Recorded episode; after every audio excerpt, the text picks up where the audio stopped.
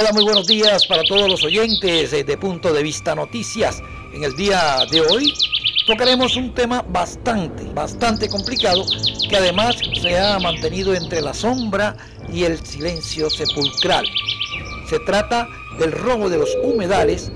sus efectos y consecuencias al ecosistema y a la misma población, donde todo el mundo lo sabe y nadie dice nada. Este tema lo hemos eh, titulado Los ladrones de la naturaleza.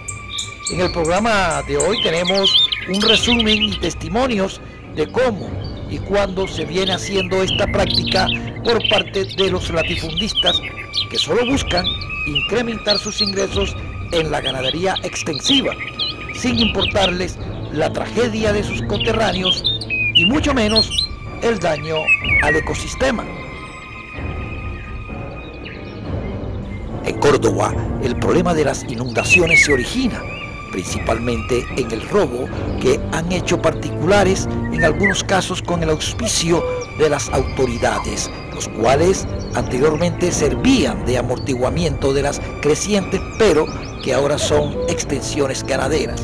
a partir de las acciones inescrupulosas de construcción de terreplenes. Los terreplenes los han construido particulares que se han apoderado de la ciénega desde hace 20 años. Son fincas de ganaderos que se apropiaron de esos terrenos.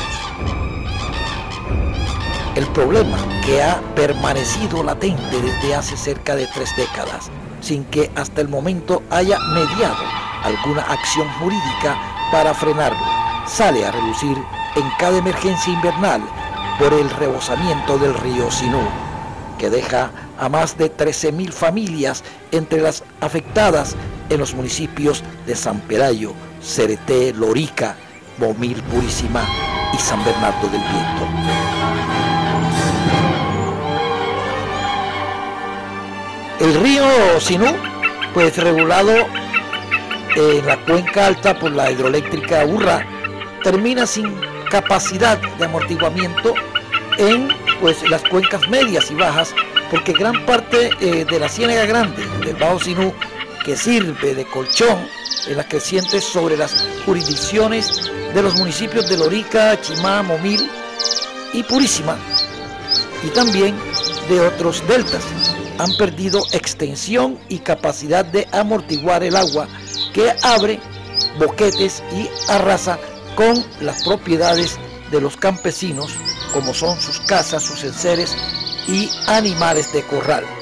El análisis eh, en ese sentido lo hace la Asociación de Productores para el Desarrollo Comunitario de la Ciénaga Grande del Sinú, APROSIC, integrada por 32 mil personas de nueve municipios del departamento de Córdoba. Según pues eh, esta asociación, de 53 mil hectáreas que tiene la Ciénega Grande del Bajo Sinú, eso hace más de 50 años, hoy cuenta con solo 27 mil hectáreas, es decir, se han reducido casi a la mitad. Cuando apenas empezaba el problema de desecación, es decir, hace unos 18 años, la Corte ordenó que las alcaldías y los consejos de Montería, San Carlos, Monvil, San Antero, Moñito, Ciénaga de Oro, San Pelayo, Chimá, Purísima, San Bernardo del Viento, Lorica, Cereté, Valencia y Tierra Alta debían suspender toda obra de relleno y de desecación de pantanos, lagunas, charcos, ciénagas y humedales en el territorio de sus municipios. Hay que anotar que muchos campesinos, por su nivel de ignorancia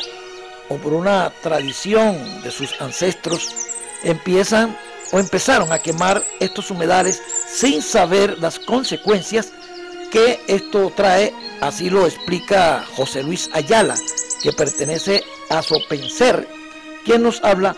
de este desastre de Ciénega de Corralito en Cerete, Córdoba. No hemos podido concientizar a la gente y algunos en especial, eh, algunos cazadores muy reconocidos de la zona, que aún persisten, aún después de que pasó la época de Semana Santa, en estos días eh, se están metiendo a la ciénaga, sobre todo por las noches, eh, meten al suelo y están cazando la icotea con anzuelo. También están cazando el cacó con unos, unas, unas trampas que ellos le llaman, con guayas o con eh, unos nylon, que al cacó caer en esa trampa pues se amarra y se ahoga. Pero hay que hacer alguna acción concreta para darle captura a uno de estos señores que no han querido entender que la, la icotea en Corralito se acabó. Bueno, y esto todo ha sido por hoy el programa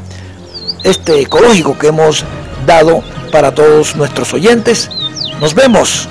en una próxima emisión. Que Dios los bendiga.